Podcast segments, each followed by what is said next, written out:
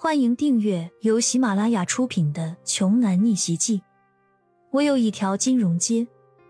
作者：山楂冰糖，由丹丹在发呆和创作实验室的小伙伴们为你完美演绎。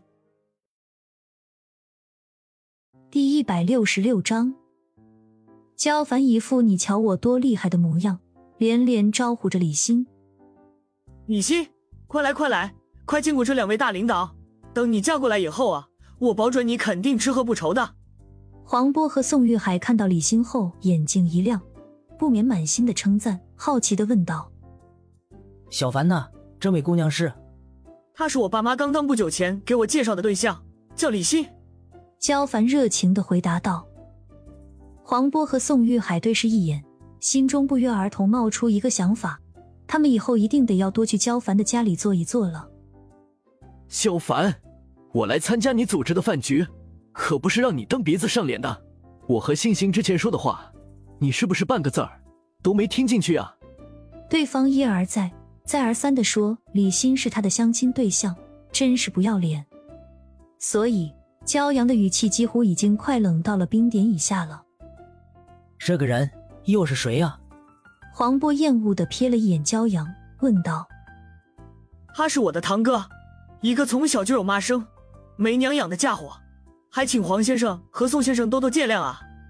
焦凡低声下气的对黄波和宋玉海二人解释道：“原来是村里的孤儿啊！”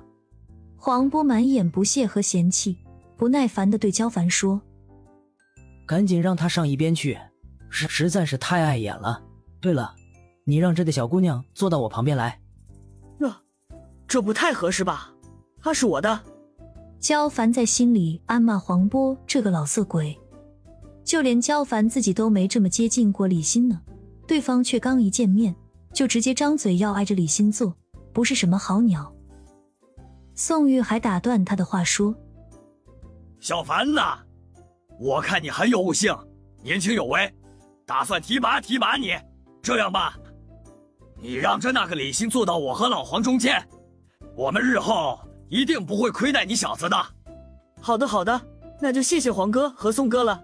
李欣呢？你还在等什么呢？赶紧过来啊！这可是千载难逢，能够近距离接触县里大领导、大人物的好机会啊！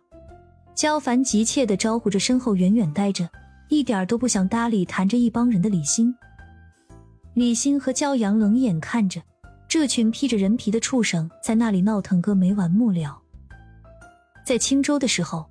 他们俩什么人没有见过？胡荣那种身价百亿的无良富二代，都让焦阳连带着他们整个胡家的家底儿全都给彻底了。眼下就黄波和宋玉海这两只毫不起眼、屁大点芝麻权力的菜鸟，还能算得上什么大人物呢？简直就是肉眼可见、令人嗤之以鼻的两个老流氓啊！你个白痴玩意儿，我真是高看你了，萧凡。就这么两个东西，你都要巴结？骄阳嗤笑道：“你说什么？”黄波和宋玉海一拍桌子怒喝：“一个村里来的穷娃子，竟然胆敢当面挑衅他们的威严！他们不要面子的吗？焦凡的这个堂哥太不识相了，这不明摆着呢吗？他就是在自己找死啊！”焦凡心里乐开了花：“焦凡的焦凡。”你尽管接着骂吧，一会儿就有你好受的了。等你完蛋之后，李欣就是我的了。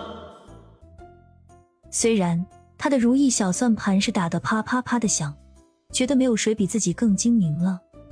不过焦凡表面还是表现出了些许的愠怒，冲着焦阳大吼道：“堂哥，这可是黄波和宋玉海两位大哥，县里的大人物，让米欣过去陪两位喝点酒，怎么了？”对你也有好处，这种等级的人物，你是坐着火箭都赶不上的。